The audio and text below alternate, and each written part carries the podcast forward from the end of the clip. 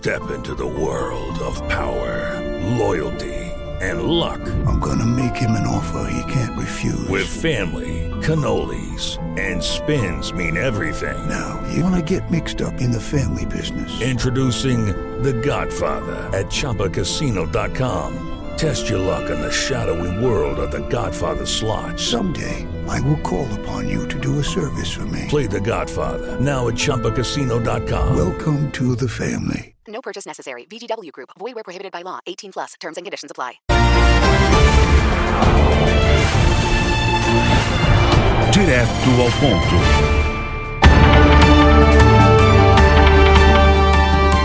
Olá, muito boa noite a você. Eu sou Adalberto Piotto e seja bem-vindo ao Direto ao Ponto aqui pela Jovem Pan News. Nova fase com novos desafios e convidados. Toda segunda-feira, neste horário, você acompanha entrevistas exclusivas e debates de temas relevantes da atualidade.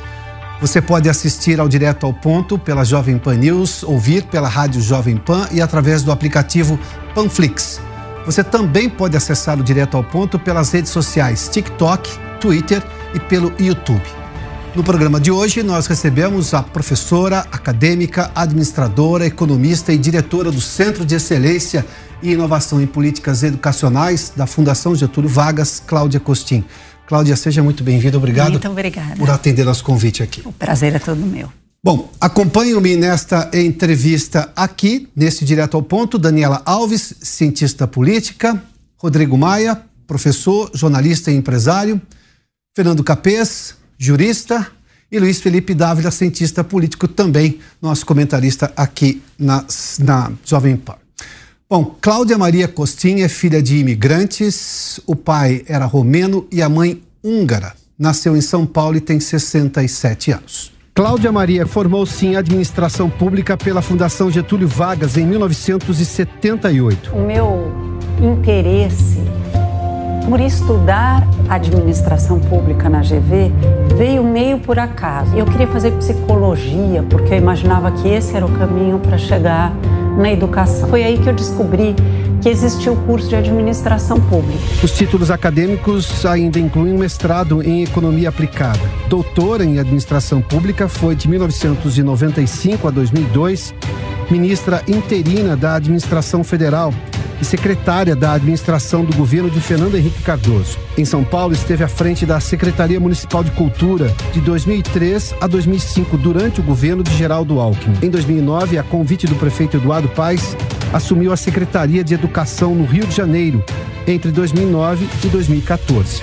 Sob sua liderança, a aprendizagem medida pelo IDEB, o Índice de Desenvolvimento da Educação Básica, aumentou 22%. Cláudia foi vice-presidente da Fundação Vitotivita, dedicada a melhorar o desempenho da educação pública no Brasil. Acreditando no poder transformador da educação, ajudou a criar o movimento da sociedade civil Todos pela Educação, onde é conselheira. É ainda professora universitária, tendo atuado na PUC São Paulo, na Fundação Getúlio Vargas, no INSPER e na Faculdade de Educação de Harvard. É fundadora e diretora do FGV SEIP, o Centro de Excelência e Inovação em Políticas Educacionais.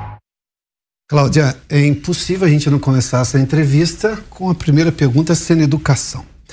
Esse tema é recorrente no Brasil por vários aspectos. E ele é infindável não porque educação exige atualização e inovação, mas porque alguns problemas educacionais brasileiros parecem que também não têm fim. Se bem que, por um lado, é bom citar, nós temos excelentes exemplos de alto nível de qualidade, tanto no ensino público quanto no ensino privado. Ou seja, nós temos a fórmula de como fazer dar certo por que, que não dá certo para todo mundo? Bom, nós temos que lembrar, dando um passo para trás, Piotr, que o Brasil demorou muito tempo para universalizar o acesso à educação. Muito mais tempo do que países próximos a nós. Só para dar um exemplo rápido, em 1930, o Brasil tinha só 21,5% das crianças no ensino primário, o equivalente ao Fundamental 1. A Argentina já tinha 62%, o Chile já tinha 73%. Quem estava empatado com a gente era a Coreia do Sul. Quando a gente chega no fim dos anos 60, a Coreia já tinha universalizado, a Argentina já tinha universalizado, o Chile já tinha universalizado, e nós só tínhamos 40% das crianças no ensino primário. Tudo isso para dizer que o, o agora, finalmente, na primeira década do século XXI, a gente universalizou o acesso ao ensino fundamental, ainda não universalizamos o acesso ao médio, é, e a gente paga um preço por isso, porque a qualidade ou a chance de sucesso escolar de uma criança depende muito da, dos anos de escolaridade médio de seus pais. 68% de sucesso escolar de uma criança depende de quantos anos seus pais estudaram. Então, isso a gente vai demorar para pôr tudo isso em ordem. E a atratividade da carreira de professor não é grande. A formação que eles recebem na universidade não prepara para uma das mais complexas das profissões e temos vários problemas a enfrentar que nós estamos começando a fazer, mas sem garra, determinação e precisa coragem para comprar algumas brigas. Deixa eu entrar num assunto que não raro se faltar dinheiro para a universidade pública há uma mobilização quase nacional, tem gritaria. A educação básica não move as pessoas com a mesma intensidade. Por quê? Olha, a educação básica ela vai acabar envolvendo mais recurso porque ela é grande. Né? Nós estamos falando de um país em que 82% dos alunos de educação básica, quer dizer, da educação infantil até o final do médio, estão em escolas públicas, 82%. Ah, e você tem que. Então, nós estamos falando de cerca de 48 milhões de alunos. É muita gente, é muita gente. No entanto, a gente paga menos da metade, o gasto per capita em educação é, o gasto público per capita em educação é menos da metade do que gasta a OCDE na educação básica.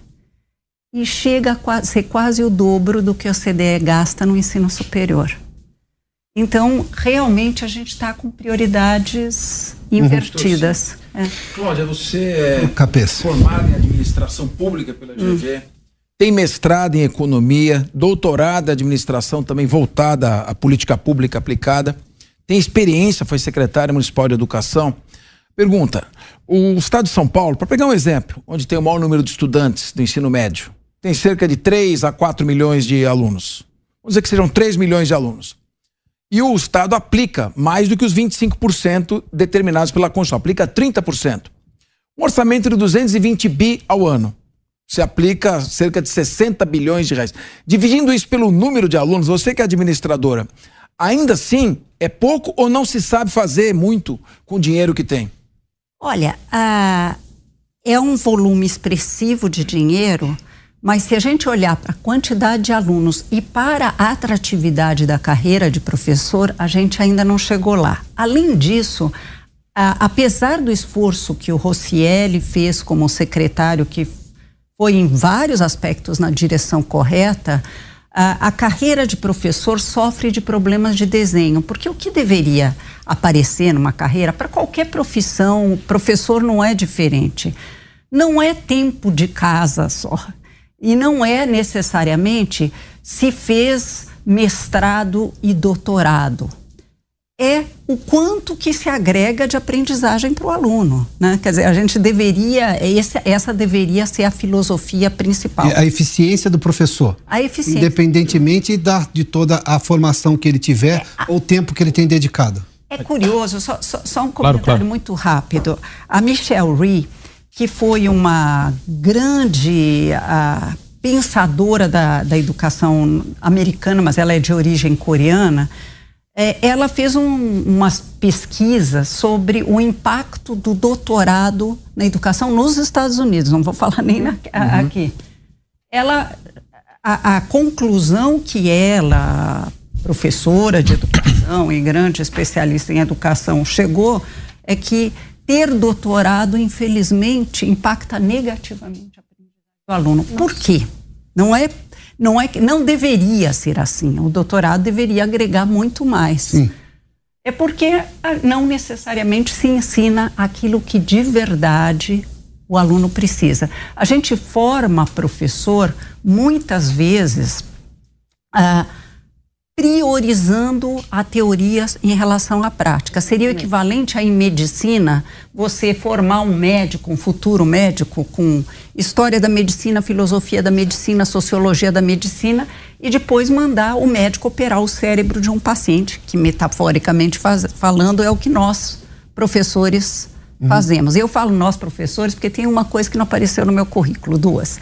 Eu comecei a minha vida como professora de educação básica. Eu fiz o antigo magistério e aí queria muito ser professora. O trechinho da entrevista que apareceu é, foi um contexto em que eu expliquei então, isso. Então, orgulhosamente, precisamos corrigir é. a nossa. É. Chamar de professora. Cláudia Costin, professora. professora. inclusive da escola básica lá do começo de carreira. Lá no comecinho. Por favor, Pois é, não, Rodrigo. Eu, eu, digo também porque eu também sou professor, né? Então, assim, quando eu, quando eu escuto o tema professor, Piotr, eu, eu sempre me confesso que me, me atinge, assim, no sentido exatamente de duas coisas que foram ditas. Eu quero pegar o seu gancho, o gancho da professora Cláudia, para fazer uma pergunta. Quando você cita assim, ah, quando tem alguma questão no ensino superior, acontece uma gritaria Sim. muito grande. Quando tem alguma coisa acontecendo, por exemplo, de não colocação de verba, vamos chamar assim, ali na educação básica, essa gritaria não é a mesma. Veja, é, é, isso acontece muito porque as pessoas não dão essa importância à educação básica e faz o gancho com o que a Cláudia disse. As pessoas ficam pensando num doutorado, num mestrado, e esquece o que aponta de você ir lá e formar um aluno, o que significa ficar 5, 6, 7 horas por dia com 20, 30, 40 crianças na sua frente, completamente desinteressadas, desmotivadas, e esse profissional que está ali, muitas vezes ele, ele é formado nesse sentido, do conteúdo. Ah, vamos conversar sobre algumas teorias para mestrados, Sim. doutorados ou especializações, mas transformar tudo isso numa realidade em que o aluno possa tangibilizar aquilo que ele entende para a própria vida, isso não acontece. E é uma falta de formação. E aí eu pego esses dois ganchos para fazer a pergunta, professora. Nessa pesquisa mais recente do IPEC, que todos pela educação, inclusive Itaú Social, o pessoal participou como solicitante, é, 18% dos professores dizem que a principal demanda que eles querem é ajuda com relação à sua própria saúde mental. Uhum. Com uma segunda, uma segunda colocação, Piotr, 17% disseram do próprio salário. Ou seja, os professores estão mais preocupados com a sua saúde mental do que o próprio salário. Minha pergunta para você, eh, Cláudia, assim, na prática, que a gente pode fazer hoje pelo professor? Por que, que eu pergunto isso, Cláudia? Há anos eu discuto educação em vários debates. Há anos. Há anos que se fala sobre priorizar a educação. Só que só se fala. Ainda a gente não fez. Pensando hoje, 2023, iniciamos um novo governo, independente de questões ideológicas e políticas, iniciamos um novo ciclo que, que a gente pode fazer na prática para essa vida do professor ser melhor mediante esses dados e esse cenário? Eu acho que começa até por uma atitude que a sociedade tem em relação ao professor. Ah, a sociedade olha para o professor com pena do professor. Nós, professores, não queremos pena, nós queremos respeito e admiração profissional. Quando a gente olha para uma categoria com pena, e eu coordenei durante alguns anos o prêmio Professor Nota 10 lá da, uh, da Fundação Vitor Tivita. Você via aqueles professores inimagináveis, que faziam um trabalho incrível. De lugares inimagináveis. Eu De lugares inimagináveis. E aí vinha a imprensa entrevistar e começava assim: ah, eu imagino em que condições você trabalha. Uhum. Como se ah, o que o professor, que, que de extraordinário esse professor fez, não fosse importante. Sim. E o professor acaba incorporando isso. É como se ele desenvolvesse autopiedade e não se sentisse legítimo para ter orgulho das suas práticas. Eu acho que a gente precisa mudar o discurso em relação ao professor.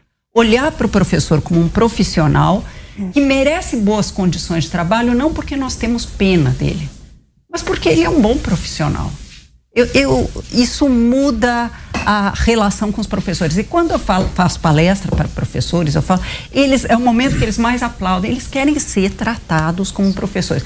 Parte dos problemas de saúde mental dos professores muito compreensível dadas as circunstâncias que nós vivemos, com a pandemia, uhum. com a violência nas escolas, às vezes com condições desafiadoras. Mas outra parte é como se ele não fosse admirado por ninguém e quando ele fica orgulhoso, ele esconde dos seus colegas que ele está orgulhoso do que está fazendo, porque talvez seria mal visto. Não deveria ser assim. né? É. Daniela quer fazer o questionamento? Quero sim, Pioto. Professora, é, recentemente o senador Cristóvão Buarque, ele disse em uma entrevista que o, o atual ministro da Educação, ele é um homem muito preparado né, para assumir esta pasta. No entanto, ele também disse que apesar do ministro ser um homem preparado para assumir esta pasta, o ministério é um ministério despreparado, né? E aí ele complementa, não é? Porque ele tem algumas propostas, não é? E dentro dessas propostas ele diz o seguinte: bom, nós temos o Ministério da Educação, no entanto, o Ministério da Educação ele é sequestrado pelo ensino superior. É? Então, é, por mais que os ministros, é? aí eu coloco todos os anteriores também, é, de alguma forma quisessem dar prioridade ao ensino básico, eles jamais conseguiriam, porque a estrutura impede. E aí ele fala o seguinte: o ideal seria você ter um ministério para a educação básica, não é o Ministério da Educação, e colocar é, essa parte do ensino superior para o Ministério da Ciência e Tecnologia. Eu gostaria de saber da senhora se a senhora concorda com essas afirmações e se acredita que este pode ser um dos problemas centrais para a gente não conseguir, ao menos de alguma forma, uniformizar a, a, a implementação da educação no nosso país. Os Olha. anos de administração pública e de educação estão colocados prova agora. Olha, eu, eu fui diretora global de educação do Banco Mundial, né? Então eu acompanhei o modelo de estruturação de ministérios de vários países.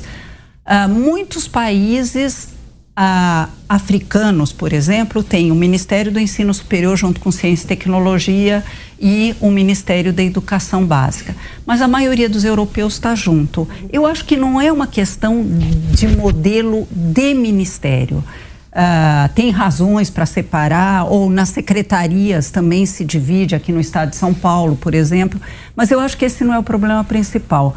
O problema principal é que dá muito mais trabalho resolver os problemas da educação básica do que resolver os problemas do ensino superior. Porque nas universidades há que se ter uma certa autonomia e ter muito diálogo, coisa que eu vou ser muito honesta, não aconteceu nas últimas gestões, uh, de ter um diálogo, uma interlocução, e tampouco aconteceu de você pensar em coordenar nesses últimos quatro anos a política educacional uh, nacional num momento em que nós tínhamos que dar uma resposta educacional à Covid. Eu vi a Alemanha, que é uma federação, por exemplo, uh, mais federação ainda do que nós, República Federativa, muito mais federativa que a gente, a Áustria. Todos eles foi o Ministério da Educação que coordenou a resposta educacional à Covid. Aqui nós não tivemos isso. E foi muito triste. Mas agora, respondendo ao, ao comentário do ministro, do ex-ministro Cristóvão, sim, eu estou ah, razoavelmente otimista com o ministro Camilo, porque ele foi um governador que prestou muita atenção à educação básica. E o que eles fizeram no Ceará, independentemente de partido político, são coisas que podem ser inspirar governos estaduais, tanto que os governos estaduais já estão caminhando numa direção muito interessante. Priorizar a alfabetização, a gente alfabetiza errado no Brasil. Ah, 55% das crianças saem não alfabetizadas do terceiro ano do ensino fundamental nas escolas públicas. Isso tem que mudar. A gente tem uma visão poética sobre a alfabetização e acaba não alfabetizando. Professora, eu, eu já vou trazer o Dávila para o debate. É. Dávila, só um instante. Mas por que que alfabetiza errado? Por que, que as gerações anteriores saíam alfabetizadas e por que não acontece agora? Alguém vai reclamar até da Caminho Suave, que era uma cartilha que se tinha. alguém vai citar isso aí. Ou alguém está se lembrando disso agora em casa. Mas por que, qual é o problema hoje? Olha, infelizmente, tem uma teoria que se construiu como uma teoria interessante para a educação como um todo e em que contribui, que é o construtivismo, que contribui com a educação em alguns aspectos, mas quando foram pesquisar direito na Europa, nos Estados Unidos e, e na Ásia, todos abandonaram construtivismo e alfabetização que se, se expressava por meio do método global, achando que a criança que seria nativo na criança aprender a ler, como é aprender a falar. Uhum. Não é, não é. Não é. E ah, que você não precisaria ensinar consciência fonológica, consciência fonêmica, etc.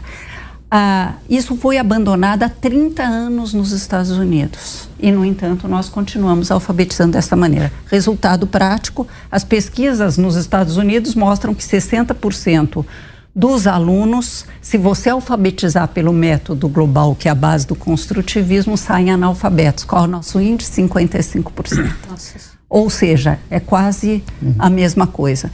Então, de fato, a gente alfabetiza errado, precisa ensinar. E, e a boa notícia é que você pode ensinar até na pré-escola de forma lúdica. Sim ah, o som da letra, o nome da letra, coisas que famílias de classe média, sem perceber, mãe de classe média, já vai ensinando. Ó, oh, filho, ó a letra do teu nome, olha isso, lê para a criança. A criança que vem de meio mais vulnerável, ela não tem isso. Aí quer que ela adivinhe o que está escrito. Ela não adivinha. Davi lá. Cláudia, é, duas questões que me chamam muita atenção na questão da educação do Brasil. Primeiro, assim, nós já temos o diagnóstico que tem que fazer na educação no Brasil. Todo mundo sabe, não tem mais hoje uma briga em torno do diagnóstico. Todo mundo sabe o que tem que fazer na, no Fundamental 1, no Fundamental 2, no ensino médio. Então, não é mais. Nós temos bons exemplos no Brasil, essas ilhas de excelência, né? Então tem Sobral lá mostrando como é que se faz uma alfabetização plena das crianças tem no eh, Pernambuco o ensino médio como um grande exemplo, tem o ensino profissionalizante aqui em São Paulo e Minas Gerais, enfim, nós temos bons exemplos nisso. Agora, o problema é o seguinte: a política pública de educação não tem foco em indicadores. É uma vergonha. 55% das crianças brasileiras não são devidamente alfabetizadas. 48% do jovem abandona o ensino médio. No mundo do conhecimento, o que, que esse jovem vai fazer para ser empregado? O PISA, nós estamos nos 10 piores países do PISA. Isso, isso é que devia ser a política pública. O MEC devia ter um telão que nem esse aqui, com esses indicadores, e todo professor de toda unidade precisa saber como é que vai melhorar aquele indicador. E aí a formação de professor, como a gente está falando por que, por exemplo, nós não aproveitamos, você que trabalhou tanto em educação, os período probatório na educação tem Nossa. três anos de período probatório para ensinar o professor a dar aula e só pode deixar ele ficar na sala de aula se ele aprendeu a dar aula. Ou seja, coisas elementares que todos os países fizeram a gente não fez. Por que, que a gente tem tanta dificuldade de trabalhar com indicador e para aproveitar as melhores práticas do Brasil e do exterior para fazer essa valorização da, da carreira do professor, como você bem colocou? Então, a primeira coisa eu acho que é isso, é o Brasil aprender com o Brasil. A, a gente fala muito de, vamos, teve uma época que resolvemos mandar todo mundo para a Finlândia. É. Só, só, que nós não podemos mandar os pais também para a Finlândia, porque não é só a escola pode muita coisa, mas nós temos desigualdades sociais muito grandes que levam a que muitos pais, não é que eles não, não educam os filhos porque não querem, eles estão trabalhando o dia inteiro, às vezes trabalhando de manhã, de tarde, de noite, a criança fica sendo cuidada pelo irmão menor. Mas tem algumas coisas que nós sabemos que podem nos inspirar. Por que, que o exemplo de Pernambuco dá tão certo? O melhor ensino médio brasileiro, sem sombra de dúvida, é o do, de Pernambuco especialmente se você olhar para o nível socioeconômico, né? Ah, porque educação se correlaciona com o nível socioeconômico e eles têm um nível, um ensino médio superior ao de São Paulo. Por que que ele dá certo? É sim por causa do tempo integral. Se você olhar para os 40 primeiros colocados no PISA, que é um teste internacional de qualidade da educação que permite comparar países, porque não é centrado em currículo, mas em competências para a vida adulta que um jovem de 15 anos tem que ter, os 40 primeiros não têm menos de 7 horas de aula. E não é só aula, aula, aula. Tem muita educação mão na massa, tem clube de matemática, clube de ciências, tem outras coisas. Ah, então, Pernambuco pegou essa ideia de você ter tempo integral. Mas é tempo integral com as, que incorpora as ideias do Antônio Carlos Gomes da Costa, que foi um, um, um, educador que ninguém fala dele no Brasil. Ele que falou de projeto de vida, de protagonismo jovem, e ele colocou tudo isso no ginásio pernambucano, que depois praticamente toda a rede está inspirada nas ideias dele. O que, que é isso? É ensinar o jovem a, antes de empreender qualquer coisa, empreender sua própria vida. Você só forma um empreendedor se você ensina o jovem que ele é portador de um projeto de vida E que ele é que vai construir isso e ter mentoria para que isso aconteça. Ah, o nível que eles chegaram em Pernambuco é invejável, mas uma boa notícia. Não vamos só dar notícias deprimentes para quem nos, nos, ouve. Paraíba copiou o que Pernambuco Sim. fez. Ceará copiou o que Pernambuco fez. Espírito Santo copiou, São Paulo copiou, no ensino médio. E, nos, e o que, que fez Pernambuco em relação ao Ceará? Eles copiaram o que eles fizeram o que o Ceará fez nos, uh, no, no, ensino fundamental. E Esse é um intercâmbio altamente positivo. E isso aconteceu sem o MEC acionar. Ainda bem, e, por isso que deu é, é, Não, mas é papel do MEC favorecer essas trocas. Isso é mérito do CONSED, que congrega os, os, secretários estaduais de educação, e é um DIME que congrega os municipais, onde é mais desafiador, porque 80% dos municípios não tem mais de quatro escolas. Então não é que tem a sede da Secretaria da Educação, com massa crítica. Mas os municípios também se congregam e os estados, aos poucos, também inspirados no Ceará, começaram a entender que eles têm que ajudar seus municípios. O ICMS educacional é um exemplo o disso. O ICMS educacional. Hoje, 17 estados brasileiros uhum. utilizam o ICMS educacional. Então... então vamos lá para coisas que funcionam ou para continuidade em políticas de Estado. O novo ensino médio. É lá do governo de Michel Temer, aliás, o ministro da Educação é de Pernambuco. Mendonça Filho. Mendonça Filho. Agora, o atual governo não quer mais continuar, ou pelo menos essa é a informação inicial. Os governos que atenderam ao cronograma, como o caso de São Paulo, estão reclamando porque já estão adiantados. É, eu tenho uma interrupção em uma política que foi pensada, pode se questionar um ponto ou outro, mas se abandonar e começar tudo de novo, até tem uma discussão no Enem, se vai usar só o que é a, a, o currículo comum ou não. Mas, enfim, a gente corre o risco de perder o avanço que se conquistou lá atrás, nesse novo ensino médio? Olha, eu tô, infelizmente corre o risco, mas não por conta do MEC, mas por conta de uma mobilização ah, preocupante e, e, e, real. Nós tínhamos um ensino médio, é importante até que ah, o, quem nos ouve, o assinante, entenda. Nós tínhamos quatro horas de aula. Sim e 13 matérias exprimidas nas quatro horas de aula. Então você aprendia um verniz de cada coisa. Desde o ministro Haddad, o Haddad na educação, vinha se falando em mudar isso. Ele, quem propôs inicialmente, não foi o Temer, porque nós estamos vivendo tempos de polarização Sim. que faz assim, não, então tem esse, se esse a favor, o outro. Não. Começou com o Haddad questionando por que, que a gente tem só quatro horas de aula e 13 matérias exprimidas. Não precisa. E até se você olha os 40 primeiros do PISA, ninguém tem menos de sete e ninguém tem mais de oito matérias. O que, que acontece na prática? Ah, o aluno escolhe, seja no Fundamental 2, no finzinho do Fundamental 2, ou no ensino médio, uma área de aprofundamento. Sim. Tanto que o Todos pela Educação fez uma outra pesquisa que foi perguntar para os jovens: vocês ah, gostariam de ter que aspectos no seu ensino médio? Fala, quando puseram a área de aprofundamento, poder escolher uma área de aprofundamento, que são os itinerários formativos, que Sim. 92% dos jovens puseram que querem ter uma área de. que é o que acontece na experiência internacional. Não, a gente então, o, o Haddad começou com isso, depois o Mercadante não, não avançou muito, mas continuou dizendo que queria.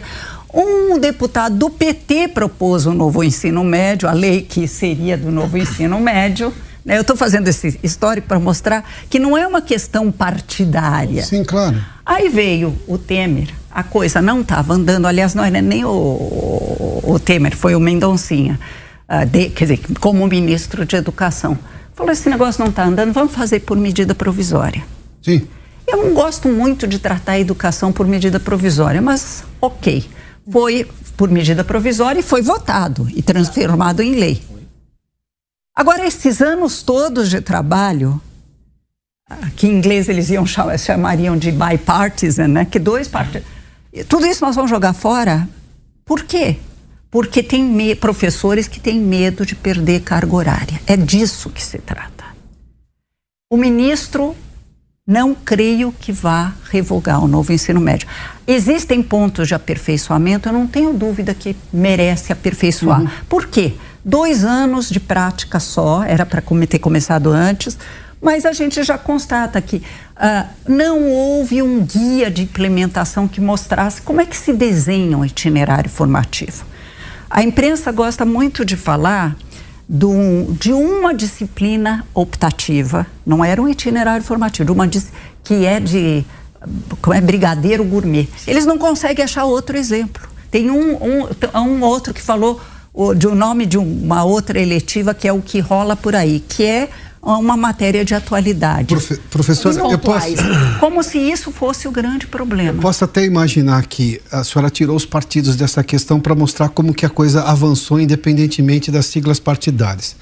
Mas eu fui pesquisar o tema justamente para este nossa para essa nossa conversa e a maior parte dos argumentos é assustador o quanto que tem um ranço ideológico.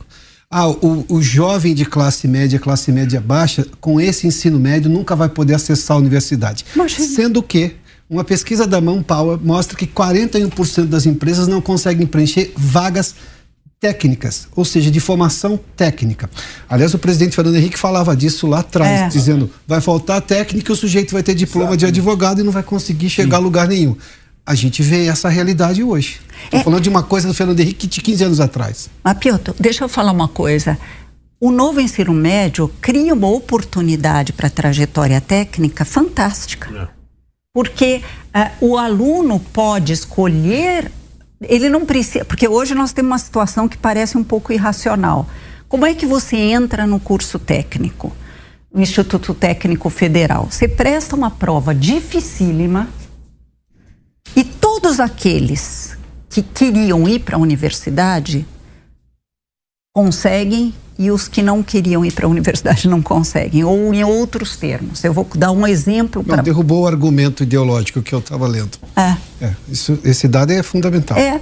Você, você criou um mecanismo em que aqueles alunos uh, mais, entre aspas, brilhantes do ensino médio, do, do, do, Fundamental 2, que querem ir para o ensino médio, eles conseguem ter na escola técnica, por exemplo, de mecatrônica. Eu peguei um caso de uma moça que queria fazer ciências sociais na USP.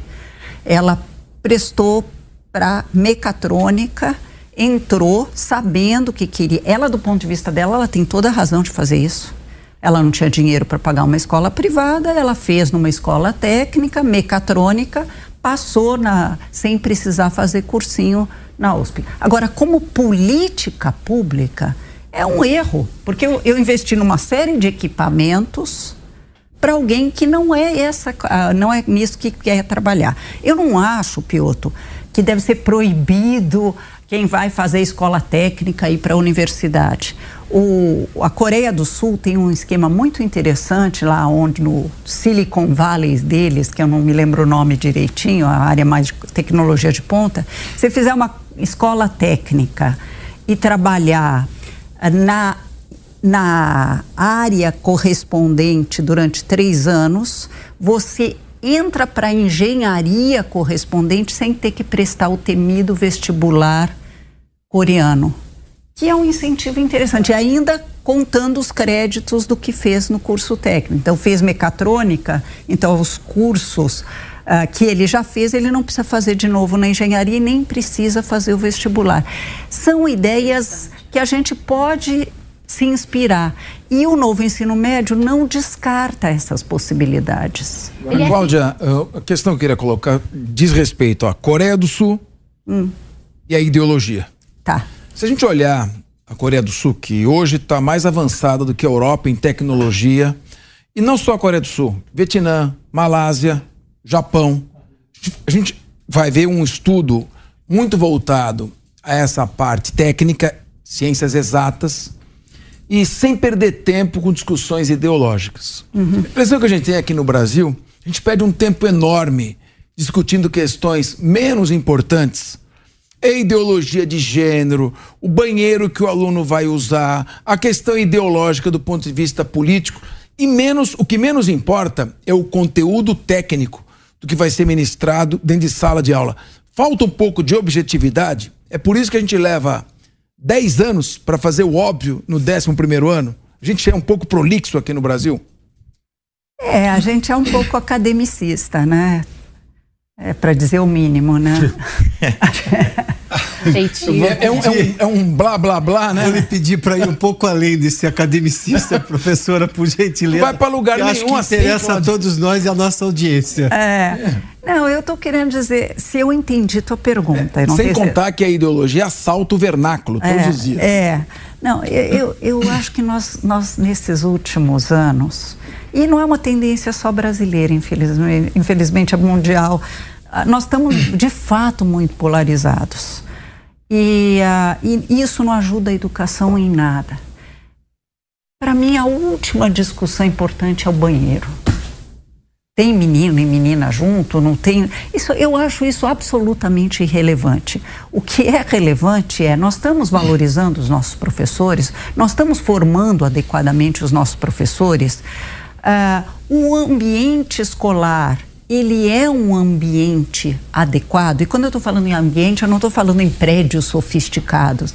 Ah, não é a piscina na escola que faz aprender, não é, mas tem uma infraestrutura mínima que precisa Sim. ter para ter laboratórios, uma biblioteca escolar de boa qualidade que fique aberta e não trancada. Não precisa ter laboratório de informática separado da biblioteca, pode pôr junto, mas tem que estar aberta para os alunos, com livros atualizados. É, tem que ter quadra para esporte, tem que ter uh, condições de um ensino de qualidade. Uh, as ideologias não têm contribuído muito. E olha quem vos fala, é uma admiradora de Paulo Freire. Eu acho, eu, eu tenho uma hora admiração pelo Paulo Freire, não pelo que as pessoas pensam que ele diz, mas porque eu, eu li os livros dele, inspirados no Dewey, que é um grande pensador da educação. O que interessa em educação é como é que eu preparo esse professor, tanto do ponto de vista teórico quanto disposição à prática para um ensino mais adequado. E como eu ensino, só, só para. Eu, eu, esqueci de comentar uma coisa que uhum. o, o, o, Luiz Felipe tinha falado. Como é que eu ensino esse professor a trabalhar com base em evidências científicas, é em números? Uh, a gente criticou tanto falta de ne negacionismo. científico em saúde e o negacionismo científico em educação. E a pauta de costumes acaba com isso, é. então, porque não tem nada. Não, não tem. Mas essa pauta de costumes é, é muito por, por, culpa de professor. A gente vê vídeos na internet de professores insistindo em questões que não é exatamente da disciplina dele e da Dos dois lados. Não diz respeito ou, ao ou é ensino. a sociedade né? que jogou essa. Eu essa... acho que é dos dois lados que essa história apareceu da pauta de costumes.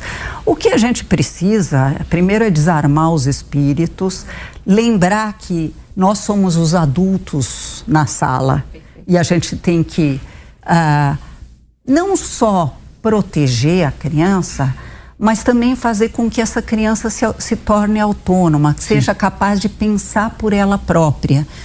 E eu acho que nós estamos esquecendo de fazer isso. Isso volta à questão do Dávila também, né? Do preparo do professor para conseguir lidar com ele mesmo, além dos próprios alunos, não é? Para é. conseguir readequar tudo isso. Mas, professora, pegando, pegando um gancho, eu, é, eu achei um, um, assunto importante a gente tratar. Também é outra coisa que algumas questões ideológicas acabam influenciando, Capês, é essa questão do ensino técnico e do ensino universitário. Uhum. É, a gente tem aí um ensino, novo ensino médio, que é uma pauta aqui que a gente discutiu.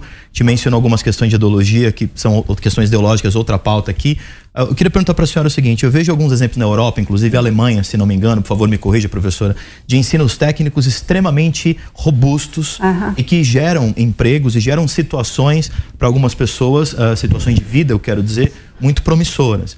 E aqui existe, Pioto, o Capê, todo mundo, uh, uma certa resistência a isso e eu já vi muitos discursos, inclusive professora de educadores, ah. dizendo assim: olha, não, mas se a gente coloca no ensino técnico, depois ele não vai precisar fazer uma faculdade. Então a gente está cerceando o direito dessa pessoa de seguir.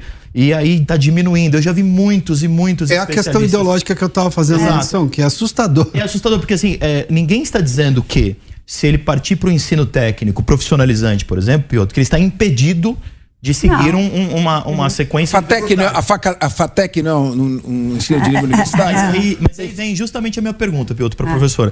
Como é que a gente consegue trazer essa questão de que o ensino técnico profissionalizante, ou o novo ensino médio, a questão das 1.800 horas regulares, as 1.200 dos itinerários, que eles flertam um pouquinho com uma questão mais profissional, Piotr.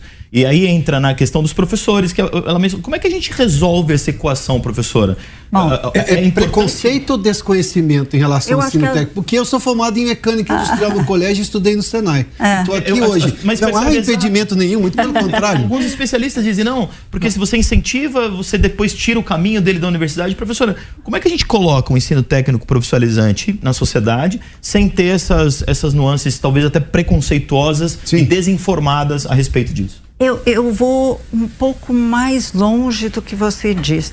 Eu, eu sou do Conselho Consultivo da USP, eu acompanho muito ensino superior também. Nós temos no Brasil uma visão muito. Usamos um discurso progressista para justificar a exclusão. É, no fundo, a gente tem um baita de um preconceito contra o ensino técnico, técnico profissionalizante. Ah, sim.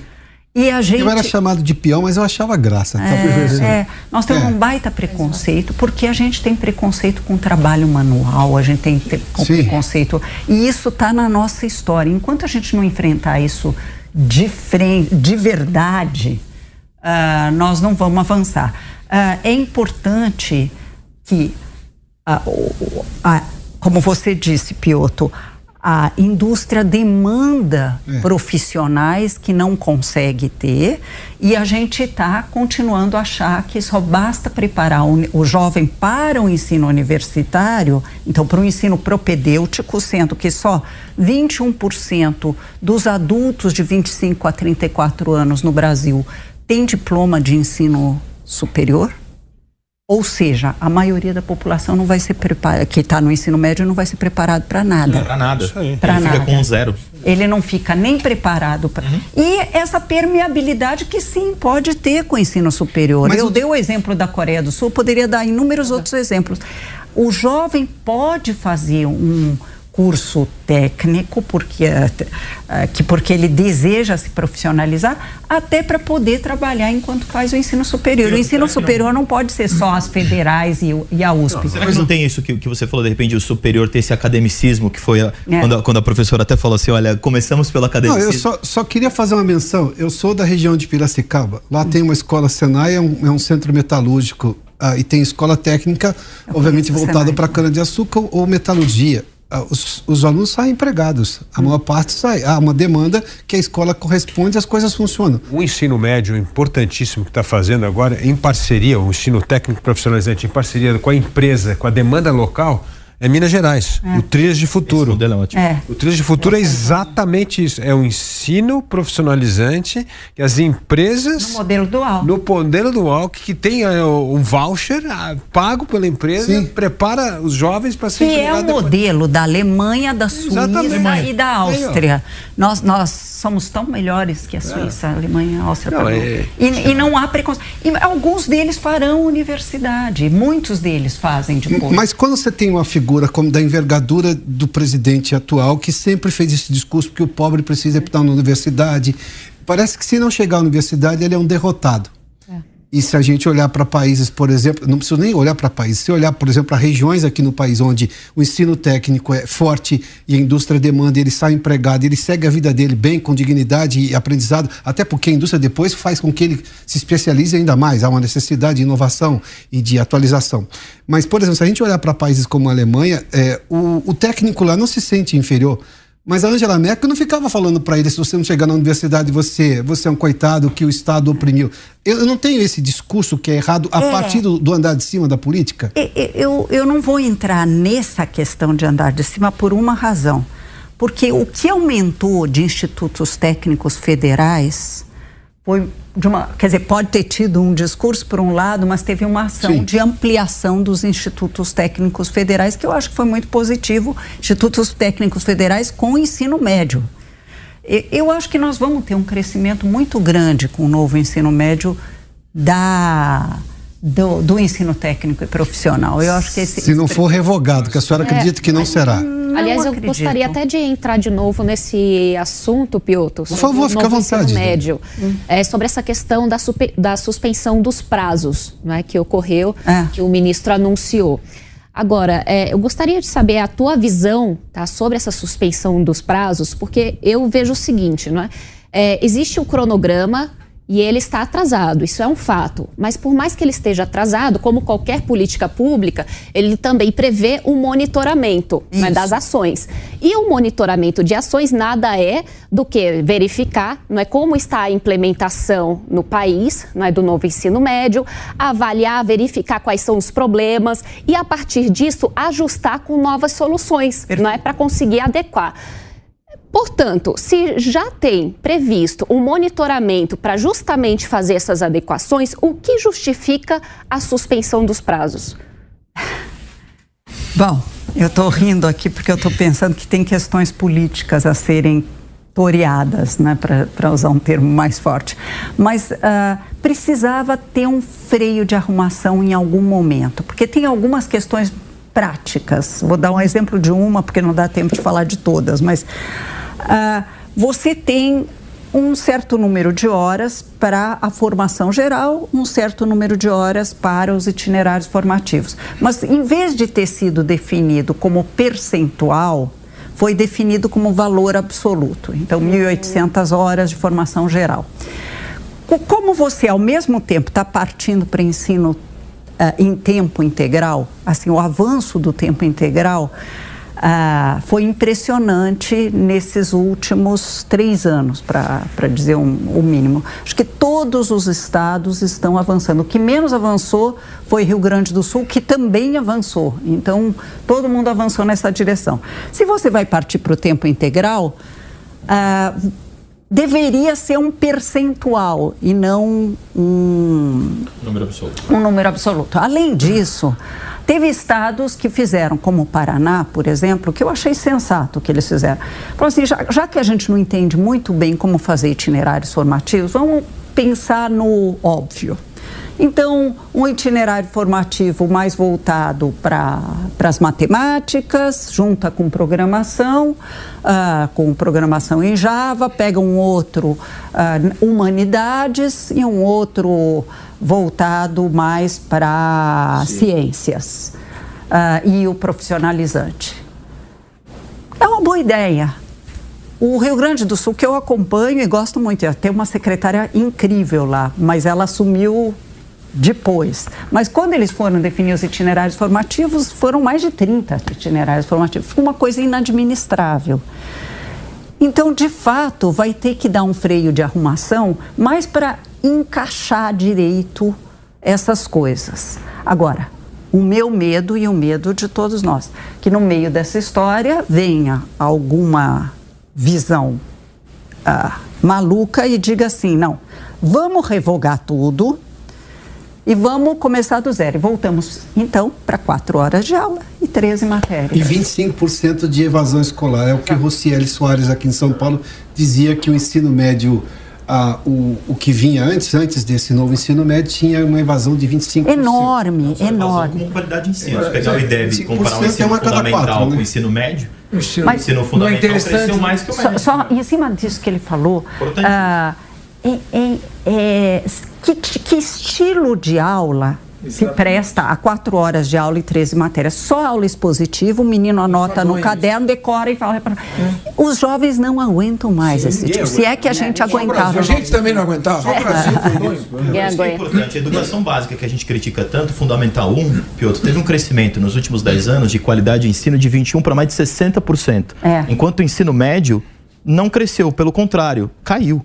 Então, quando a gente pega um modelo como esse, compara com a própria educação básica que uhum. a gente uhum. fala, a educação básica proporcionalmente cresceu muito mais do que o ensino médio. Houve melhora desde 2005, mas você ia falar... Não, eu ia falar assim, que tem coisas hoje, por exemplo, a nossa defasagem em matemática e português, que é gigantesca.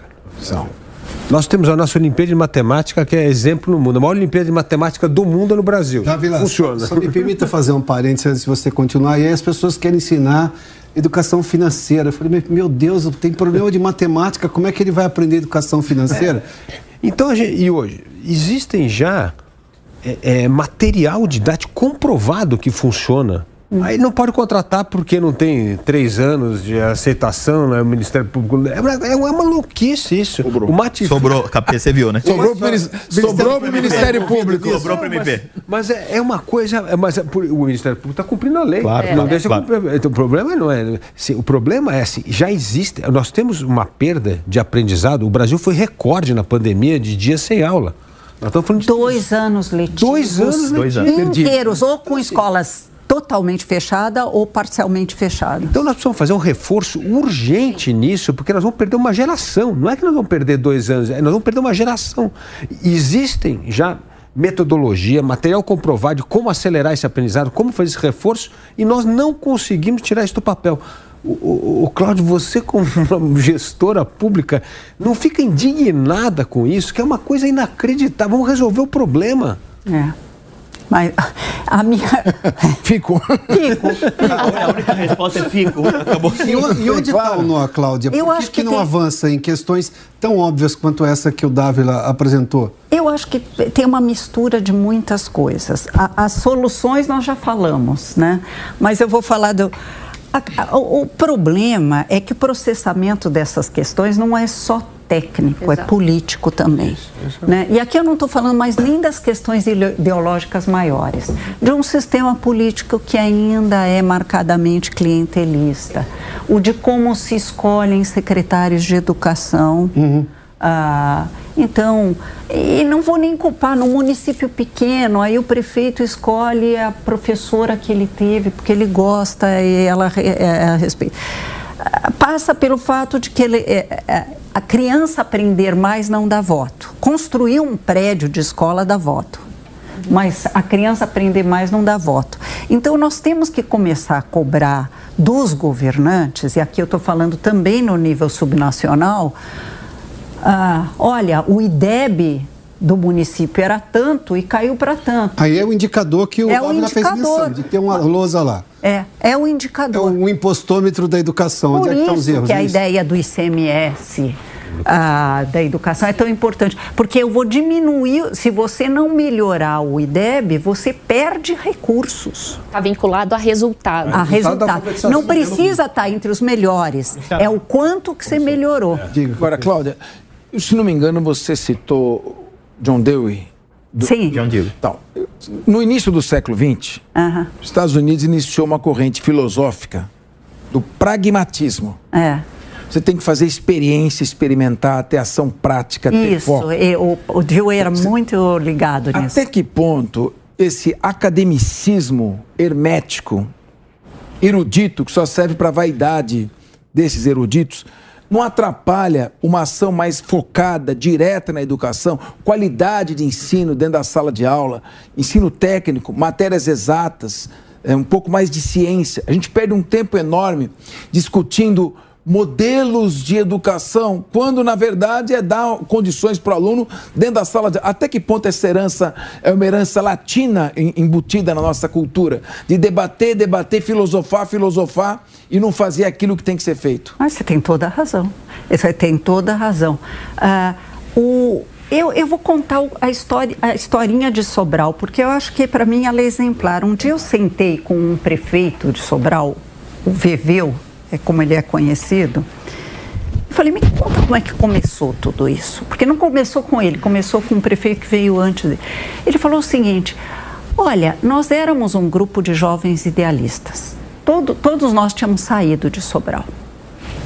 O grupo, segundo ele. E aí nós éramos, a gente queria salvar o mundo, então a gente decidiu primeiro salvar o nosso município. E cada um trouxe na área de saúde, na área de educação, na área de uh, prevenção de crimes, que isso não funcionou tão bem, mas em outras áreas. E começamos a pensar como mudar. E aí tinha um deles que sabia testar, para poder monitorar, testar se os alunos estavam aprendendo e não aprendendo. O primeiro teste que a gente fez lá deu que a maioria das crianças saíam analfabetas do primário. Bom, isso não pode ser. E aí começamos, sentido de pragmatismo. Todo todos eles eram progressistas. Todos eles tinham uma visão de mundo uh, progressista. E, no entanto, freiriano. E, no entanto, foram pragmáticos, foram resolvendo. Bom, a cada dois meses a gente sabe se a criança aprendeu ou não aprendeu. Vamos então formar o professor, criaram a casa do professor. A casa do professor prepara o professor para um desempenho melhor e aí foram resolvendo. A universidade teve horror a isso. Acho que um dos grandes inimigos das, da melhora da educação é a universidade, mas é uma pena que seja assim. Ou seja, é, professora, a senhora está apresentando, na verdade, um projeto claro e objetivo, ou seja, todos aqueles que estavam envolvidos conseguiam entender aquele projeto e saber para onde ir, como hum. monitorar é? e como executar. Então, é. eu vejo que falta muito disso também, não é? Falta. No Mas macro. é o pragmatismo que ele falou, né? Virou uma política de Estado no município. Exato. Nenhum prefeito, nenhum secretário que Trocava partido político, é, trocava. Eles continuaram na Exatamente. mesma essa... linha. Mas essa linha já dura 20 anos lá, Piotr.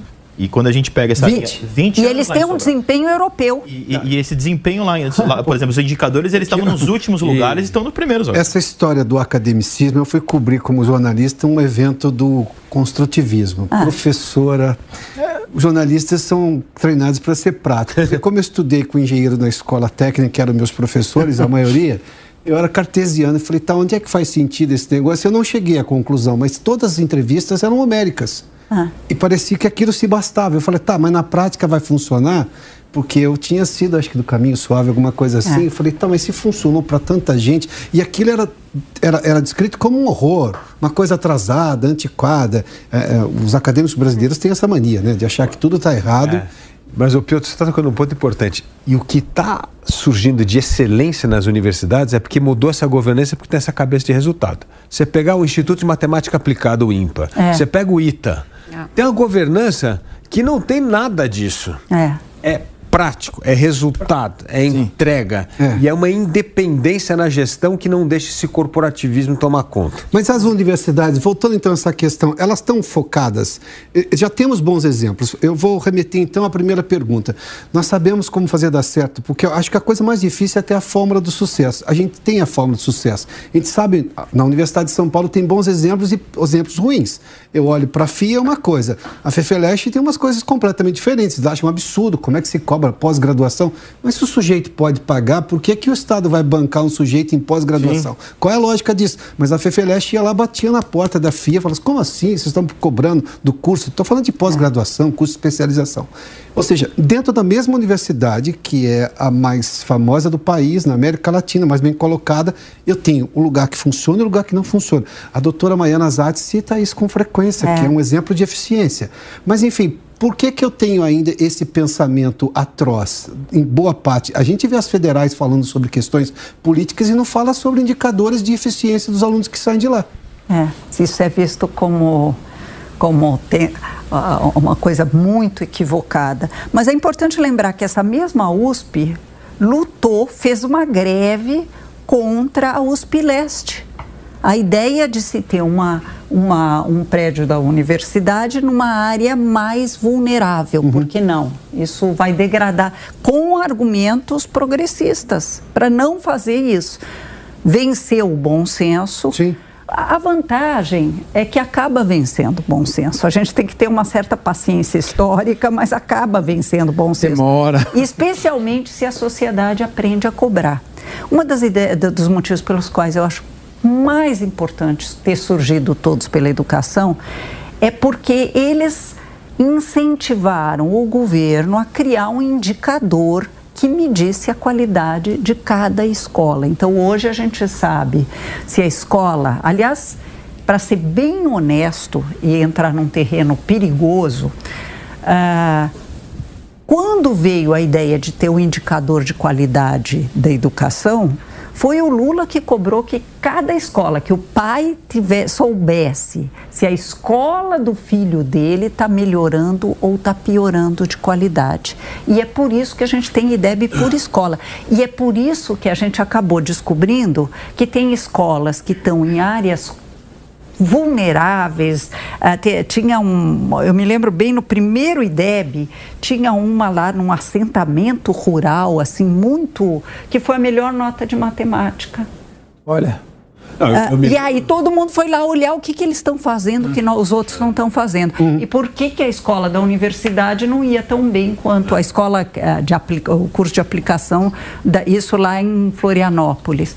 A gente acaba descobrindo coisas muito interessantes quando começa a medir e ver se funciona. É, primeiro, né? É, o Todos pela Educação acho que fez uma coisa muito importante, que é colocar a importância da educação na consciência das pessoas e da qualidade, e da, qualidade. da, educação. Porque claro. é, é, fácil falar da a educação é importante, é. todo político fala isso. Sim. Mas é o seguinte, a criança está aprendendo, é. sai do quinto ano sabendo que uma criança de quinto ano tem que saber. Mas eu digo que a, a frustração é que o objetivo era no ano no bicentenário da independência 2022 as crianças estarem plenamente alfabetizadas e temos 55% das crianças. Isso, é, esse dado, vamos ser honestos, esse dado é de 2016. Uh, mas uh, e nós continuamos aí longe da meta longe, de 100%. Longe. Mas chegaremos. Eu, Vamos, já. Pois não, pois não, Cabeça. Queria falar um pouco da universidade pública. É. As universidades públicas acabam. Eu sou formado pela USP, então estou falando de mim mesmo também.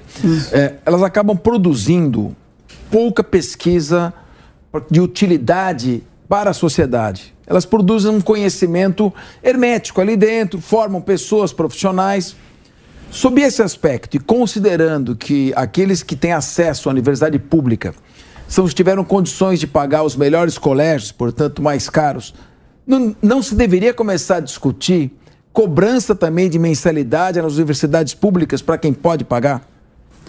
Olha, eu acho que sim. Eu acho que sim. Uh, eu, eu, teria uma série de outras coisas também para para as universidades públicas. Mas eu, eu queria. Queremos ouvir todas não, elas. Não, mas é, é assim, é, é importante a gente não cair num risco importante que foi o que fez com que o Weintraub, para mim, ter, tivesse sido um péssimo ministro da educação, porque uh, que é a de criar uma guerra ideológica com a universidade. É muito importante conversar com as universidades, porque tem de tudo dentro de cada universidade. Sim, claro. Aliás, como você falou, Piotr, quer dizer, tem de tudo. Uhum. Tem áreas que funcionam muito bem, Uh, tem um esforço para promover, por exemplo, na USP, interdisciplinariedade e atividades de extensão. Eu fiquei impressionada com como a USP, você falou da Maiana Zatz, a Maiana Zatz, quando foi uh, pró-reitora, ela criou um acesso dos alunos de escolas públicas aos laboratórios da USP. Isso funciona até hoje. Isso é uma iniciativa que ela, essa mulher maravilhosa, que ela criou e funciona até hoje. Quer dizer, tem muita ação que as universidades federais e as universidades estaduais fazem que são boas. E eu tenho muito medo da gente acabar jogando a, a criança junto com a água do banho a gente precisa estimular que mais coisas como essas aconteçam e que tenham um impacto. E a USP tem muitas ações que têm impacto, inclusive a coragem de, comprando uma guerra, criar a USP Leste e aí a universidade como um sistema um, um processo de uh, promoção de um desenvolvimento mais equilibrado dentro do estado de São Paulo. Piotr, posso? Pois não, por favor. É, para puxar um pouco um assunto também para algumas questões que foram ditas acerca do que ensinar, hum. a, a, professora mencionou assim, a, a, a gente precisa saber o que, que uma criança, quando termina um ciclo, seja no fundamental, seja no médio, como a gente está dizendo, o que, que ela precisa saber. É. Será que hoje, nossa sociedade, e aí, estendo obviamente a pergunta para a professora, mas acho que uma reflexão que eu, se, se me, me, permite aqui, Piotr. Pois não. É, será que a gente tem noção do que, que a gente quer e é. tem certeza do que uma criança precisa saber quando termina um fundamental ou que um adolescente precisa saber quando termina o médio? E eu estou fazendo essa pergunta ancorada em que sentido? Vivemos um mundo de plenas e absolutas transformações, um período depois de uma pandemia que mostrou aí a importância da tecnologia e mostrou como muitas escolas públicas e privadas estavam completamente atrasadas nesse sentido, em algumas questões tecnológicas. Os professores se viram completamente perdidos, mas isso é um fato, professora. O mundo hoje é bem diferente. É. A gente tem uma série de questões diferentes. Minha pergunta é, qual que é o nível de consciência que nós, sociedade, temos e as entidades públicas ligadas à educação têm para saber assim, aquela criança quando termina o quinto ano, ela tem que saber isso. Quando ela termina o nono ano, ela tem que saber isso. Quando termina o médio, precisa saber isso. Até para falar de técnico profissionalizante, é, ensino é, universitário. Meta e indicador, é isso? Exato. É. Tá. Então, deixa eu falar uma coisa. É, sim, finalmente a gente cumpriu o que estava na Constituição e temos uma base nacional comum curricular. Em guerra com muitas com o corporativismo de novo que é e com a universidade que era contra o Brasil ter currículo. É inacreditável. inacreditável. 40 primeiros lugares do PISA. Todos têm currículo. No Brasil não pode ter porque senão tira a autonomia do professor. É. não não tira a autonomia de ninguém. A Finlândia que é o país que dá mais autonomia para o professor tem um currículo nacional. Mais do que isso, é o, o Ministério da Educação, está certo que é um país pequeno, que escolhe o livro didático e, e dá autonomia para o professor dentro dessas condições. Ah, então, é, a gente hoje sabe o que, que tem. E, e, até a BNCC, a Base Nacional Comum Curricular, por ter sido escrita muito mais recentemente do que vários países, ela incorporou uma série daquelas uh, competências mais complexas que são necessárias para tempos em que a gente compete com o chat GPT e uhum. outras coisas. Só que, diferentemente, por exemplo, do Chile, que é um país que tem um sistema educacional melhor que o nosso na América Latina, eles estão em primeiro lugar na América Latina, entre os países, eles têm. Ele, nós temos um currículo que também incorpora uma linguagem muito empolada e o professor fica sem saber exatamente o que vai ensinar. O Chile tem um currículo que diz assim: um menino precisa disso. Exemplos de de, de, competências bem resolvidas em uhum. relação a isso. É isso, isso, isso, isso. Então, é, é, é, ser muito mais preciso. Só que, como a base são, é um tipo de pré-currículo, que depois teve que ser traduzido para currículos estaduais e municipais, a, esperan a minha esperança é que os governos estaduais e municipais tornassem a base mais clara. Quase nada. É. E se você lê um dia os currículos de educação infantil é de chorar. É. Por que, que é de chorar? Porque não dá para entender. Eu, eu, eu, me considero uma pessoa razoavelmente informada em educação. Uhum. Eu peguei o, o, currículo de um município, eu lia, lia, falei, mas o que, que eles querem dizer com isso? Não dá para entender. Imagine o professor de educação infantil que pega aquilo como um guia para. Está aqui o meu currículo municipal. Eu não sei o que eu vou fazer com isso. Professora, a senhora acabou de falar, aliás, deu vários exemplos né, de guerra contra, aliás, contra não, né, de, dessa guerra relacionada ao corporativismo. Ah. Né, poderia até dar outros exemplos aqui, como o próprio ICMS da educação aqui em São Paulo, não foi fácil de aprovar também, não é? Quem acompanha o legislativo, não só aqui em São Paulo, mas lá em Brasília também, aqui para conseguir aprovar o ICMS educacional, olha, é, esse corporativismo impedia as audiências públicas, ficavam gritando enquanto deputados tentavam apresentar dados. Né? Então, é mais ou menos esse nível né, que se encontra essa guerra ao corporativismo. Mas, mesmo assim, Aprovou. passo a passo, né, vão conseguindo é, algumas vitórias, e vitórias importantes.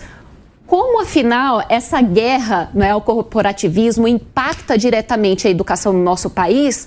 Como se conseguiu ao longo desse tempo, né, apesar de toda essa briga, ter essas aprovações que foram importantes, até mesmo com relação ao, ao ensino médio, né, porque a, não foi uma canetada, foi aprovado pelo Congresso também, não é? E é, como a senhora vê daqui para frente, né, esse, esse relacionamento, como ele pode ser melhorado daqui para frente? Porque não é possível não se focar o olhar ao aluno, ao professor, à educação, é. não é? Claro, a gente fala de dados, nós falamos de todos aqui sabem como implementar, mas tem essa guerra política, tem esse embate que vai né, sendo tratado ao longo do tempo. Como a senhora vê isso é, e se nós vamos ter mais vitórias enfrentando esse corporativismo? E será que algum dia nós podemos trazê-los para conseguir um diálogo mais é, né, positivo? Eu, agora quem vai falar numa linguagem mais academicista sou eu. O Aristóteles dizia que uma das grandes virtudes é a coragem. E eu, aí eu estava pensando no Luiz Felipe, que tem o. Não sei se ainda tem o CRP, né, de liderança. Vive gestor público é. lá das cidades tentando entender é. o academicismo é. governamental. Não, mas não ia falar de academicismo, eu só ia falar do, do de formar lideranças. Uh, é muito importante formar lideranças que tenham um saber técnico, que tenham uma visão de políticas de Estado, mas que tenham coragem também. Porque fazer só aquilo que não dá desconforto a ninguém, é, não, vai, não, não, vai nos não levar a lugar. É importante. Não é comprar brigas como aquela do Weintraub com as universidades, não é disso que eu estou falando. Não, claro. é, é você ter a coragem Exato. de dizer: olha, nós temos 48 milhões de estudantes, nós temos que de defender o direito deles a aprenderem o que é relevante. E por um, por, de, com uma estratégia que funcione. E nós já sabemos, como disse o Luiz Felipe, o que funciona e o que não funciona. Então vamos, vamos fazer avançar dessa maneira e saber também, ter inteligência no comprar brigas também, porque nem. Tá, por, deixa eu só, só um instante, só para não perder essa história da coragem. A senhora fez menção há pouco a questão do gênero, uh, da discussão de ideologia de gênero. Uh, se esse é um assunto que a maior parte da sociedade, isso já é pesquisa, é conservadora, hum. é, por mais que isso não seja o mais importante para a educação, eu criar um problema em dizer que alguém que se identifica com um gênero diferente daquele que nasceu, poder frequentar um outro banheiro, cria um drama para os pais. É, toda vez que a gente toca nesse assunto, a primeira repercussão é essa. O pai fala, como assim que eu vou deixar um marmanjo entrar no banheiro da minha filha? É simples. Sendo que daí ninguém está discutindo o essencial. Educação, o essencial é. é. o quê? O essencial é por que, que a aula de matemática não está sendo eficiente.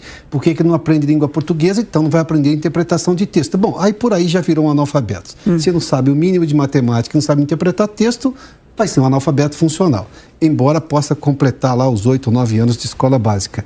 É, eu não preciso ter coragem para, olha, não é o momento da gente discutir esse assunto, deixa isso aqui para depois, primeiro a gente vai resolver o básico. O básico é fazer as disciplinas serem eficientes no que ela se propõe. E eu acho que até transcender essa questão de outra maneira, que é assim, a escola não é só para ensinar português, matemática, história, geografia, etc.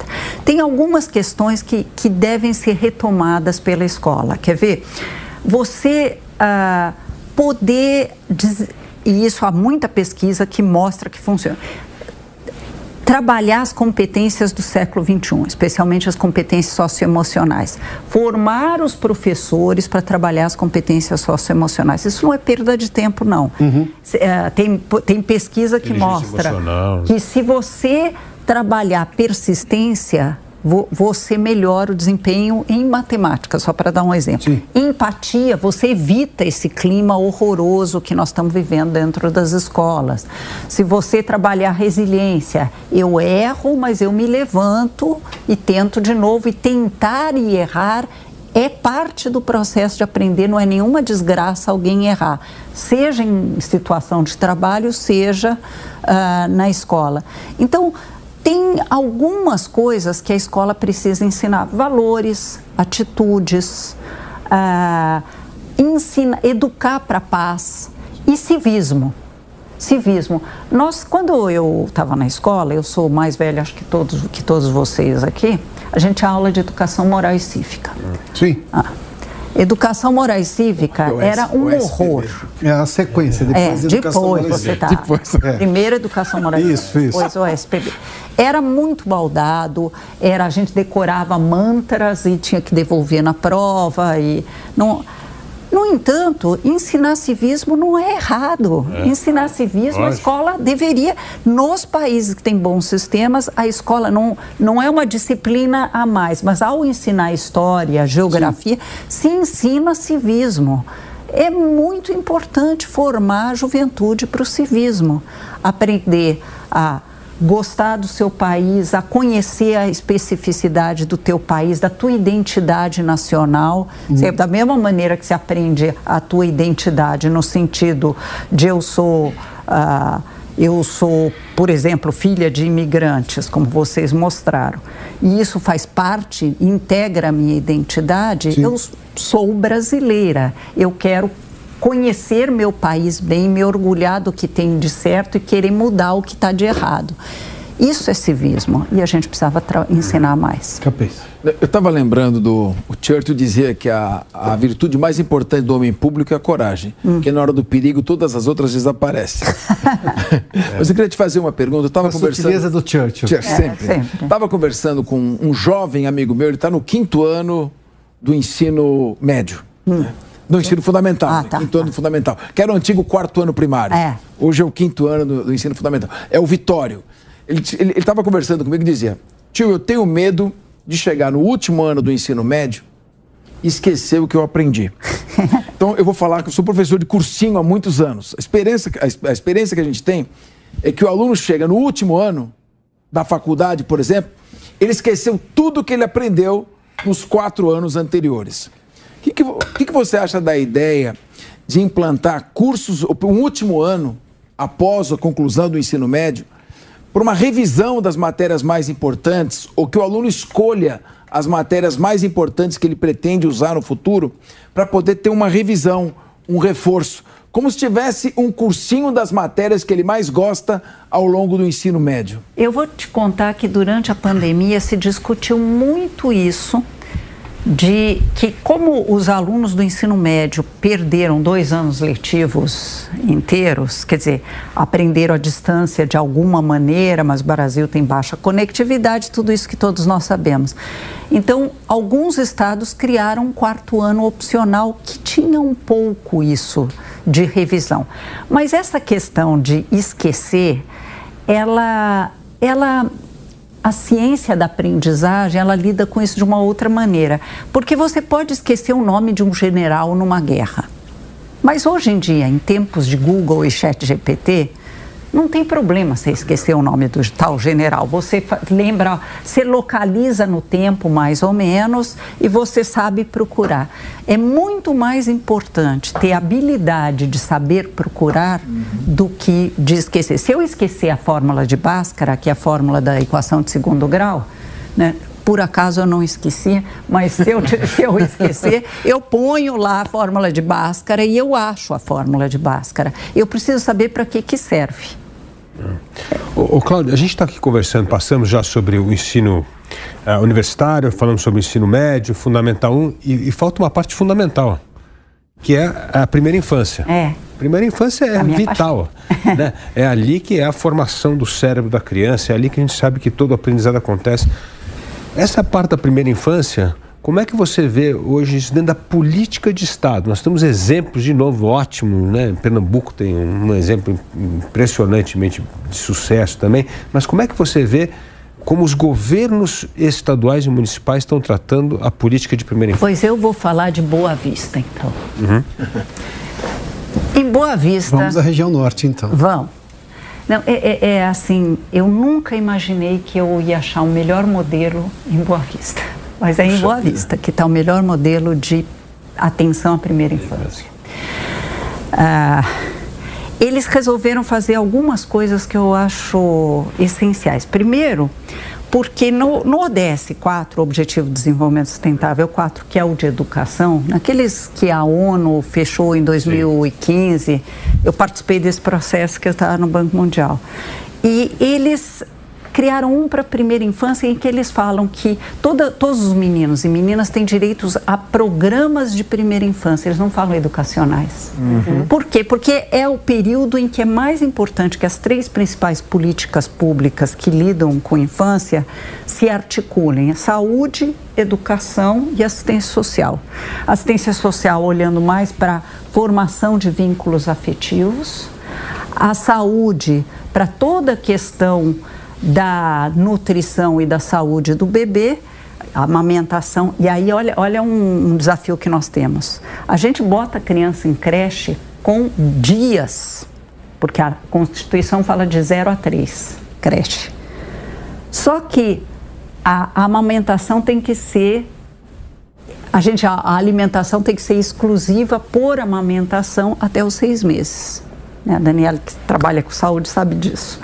Então, não deve, deveria ser proibido botar criança em creche antes dos seis meses e as licenças têm que cobrir isso. Ah, então, eles botaram as três principais políticas públicas trabalhando juntos em, em Boa Vista. Então, você vai para uma casa-mãe, se você está no cadastro do Bolsa Família, portanto, você está abaixo da linha da pobreza. Você tem todo o pré-natal acompanhado para você ganhar um enxoval do bebê. Você tem, não pode ter faltado no pré-natal e tem que ter levado. Tem cursos feitos muito bem feitos para as mães, inclusive um grupo específico para mães adolescentes, porque aí é mais complicada a formação do vínculo.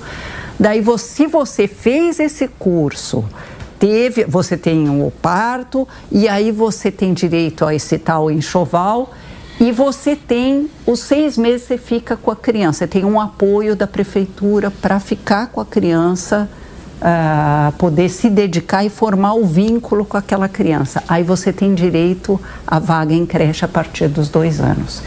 Por que dois anos? O Brasil faz o oposto do que os países que têm bons sistemas. Nenhum deles pega criança com menos de um ano.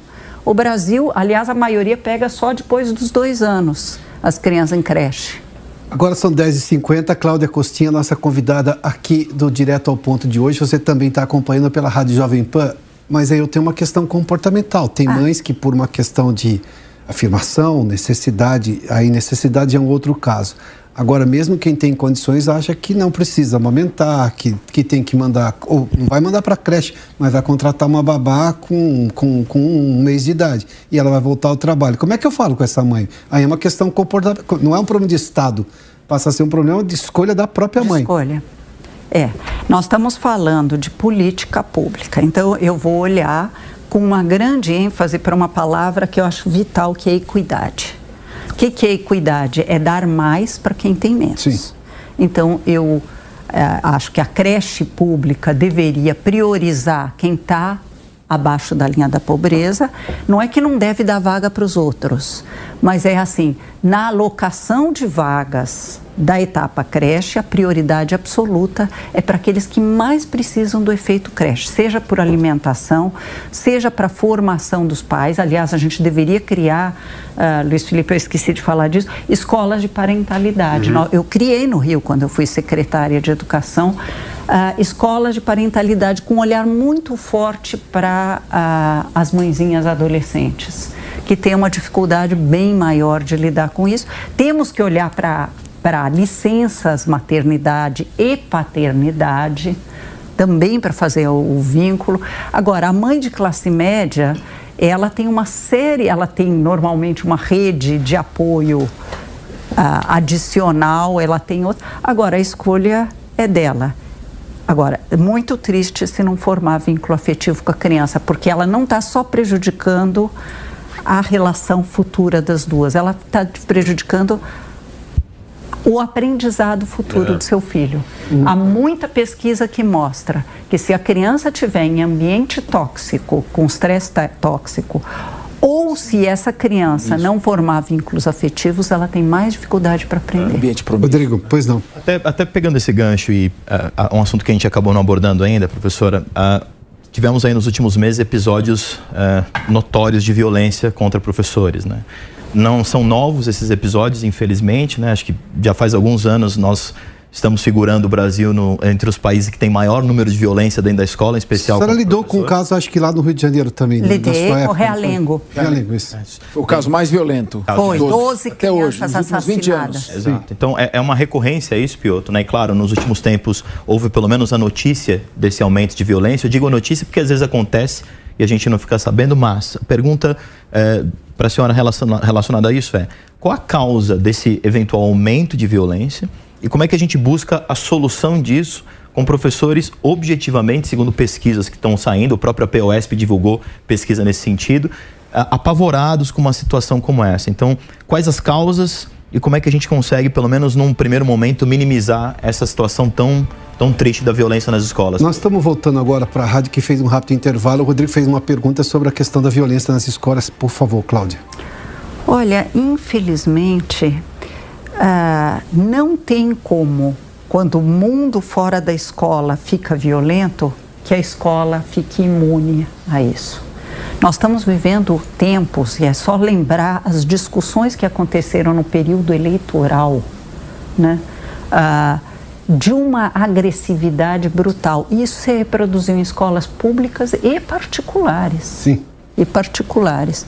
Agressões às, às crianças, a criança de, da, da, educação infantil brigando porque o meu pai vota nesse, ou vota naquele. Ou, eu estou falando dessa violência inicial. E foi escalando, e foi escalando. Só que ah, o que está acontecendo no Brasil e está acontecendo no mundo é que as redes sociais estão tendo um papel de dá muita visibilidade para essas coisas e até um certo ar de heroísmo é uma palavra gozada, né? Mas né? é, é a, a, pessoa se torna, o adolescente adora se tornar reconhecido, ele quer Sim. se destacar. E ele pode se destacar fazendo é protagonismo. Coisas né? boas. As redes sociais é, garantem protagonismo. Eles são idolatrados nas redes idolatrados, sociais, violentos. É. Então, ah, infelizmente, nós tivemos isso com muita força atingiu, não foi só professor, atingiu muita criança também. E, e naturalmente ninguém estava preparado para um. Teve um efe, efeito contágio impressionante e um efeito aí ainda mais perverso, porque alguém quis usar isso politicamente e criaram um perfil no Twitter para semear ameaças que não eram para que não eram de ataques uhum. que iam acontecer colocando teve um dia que todas as universidades privadas e públicas fecharam. Agora dia 20 de abril. Sim, dia 20 de abril. 20 de abril, não foi? É, por conta. Trote que foi passado. É. Nas escolas também. Nas é, escolas é, também. Não, não eu estou falando para além Isso. das escolas, nas universidades. Cláudia, deixa eu só, deixa eu só entrar num assunto, nós estamos nos minutos finais, é, é, porque é um tema muito recorrente quando a gente aborda a educação aqui, porque os pais ou professores falam de disciplina. Claro que a gente cria propósitos, jovens precisam de propósitos. A senhora fez menção a vários aspectos educacionais para que isso seja possível. Há um dever também dos pais, em alguma medida, fazer isso, quando tem condições, mas e quando não tem é lamentável, mas a ideia é que tenha. Mas quando se abre qualquer ideia de escola com disciplina rígida, as filas crescem porque os pais parecem perder o controle das crianças. Qual o limite, na sua opinião? É preciso voltar a uma, uma, uma, disciplina mais rígida nas escolas? E como é que eu lido com essa educação moderna em relação a tudo que se pregou nos últimos tempos? Então vamos lá para duas coisas. Primeiro, é, é, nós vivemos em tempos em que o ser humano vai competir com robôs por postos de trabalho. A última coisa que a gente quer fazer com os jovens é robotizá-los. Então, o que, que acontece quando eu disciplino muito um jovem? Tá? Melhora, melhora o clima escolar a curto prazo. Mas não sei se essa é a resposta que nós precisamos dar para esse tempo. O que eu vi em Pernambuco, para voltar no exemplo que o Luiz Felipe falou, eu visitei mais de 50 escolas em Pernambuco, porque eu falei, não, eles estão me levando nas melhores, eu quero ver lá no sertão, eu quero ver, visitei uma escola numa favela, numa cidade chamada Orobola, no, eu falei, nenhuma delas tinha problemas de disciplina. E por que que não tinha?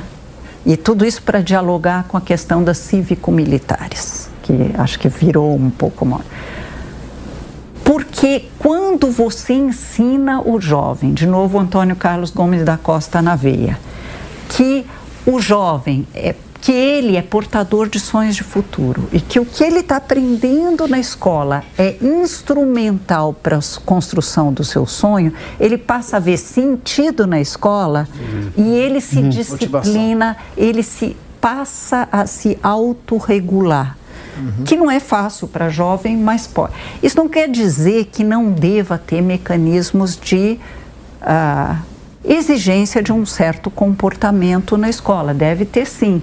Mas ajuda muito na disciplina quando vou, e, e numa disciplina mais contemporânea, quando seja na família, seja na escola, a gente conversa com esse jovem, disposto a ouvir seus sonhos, dialoga para o seu sonho, sobre os seus sonhos, estabelece com clareza quais são os limites. É, mais do que se vai, aliás, com certeza não se vai usar palmatória Sim. ou fazer uma série de castigos, ou suspender ou expulsar, porque expulsar um aluno de escola, e essa eu não vi ninguém discutindo a história do menino de 13 anos que foi expulso de uma escola pública, o que quer dizer expulsar numa escola pública? Quer dizer que você está transferindo para outra escola é. pública. É. Sim. Sim. Você só está transferindo para Exatamente. Você tinha que ter encaminhado para tratamento psiquiátrico é, e outras coisas. Mas voltando para a, a, questão disciplina é importante, mas tem que ser uma disciplina contemporânea que não robotize os jovens. Bom, preciso agradecer, nós já estamos chegando no final aqui. Sou a rápido, hein? pela gentileza de nos atender aqui. Imagina. Ao Dávila, Rodrigo, Daniela, Capês mais uma vez.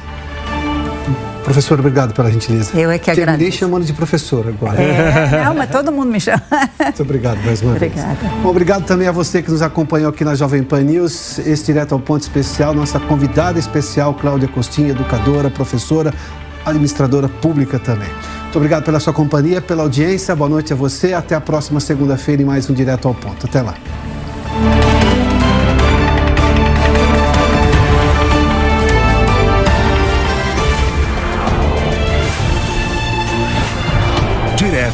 Ponto. A opinião dos nossos comentaristas não reflete necessariamente a opinião do Grupo Jovem Pan de Comunicação. Realização Jovem Pan News.